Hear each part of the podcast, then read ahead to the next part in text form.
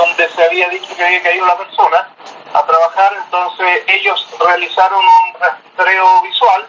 y posteriormente ya eh, nos incorporamos nosotros con personal de, de buzos, lancha y buzos, eh, rastreando toda la zona hasta lo que es el, el sector de los bordos en Franque,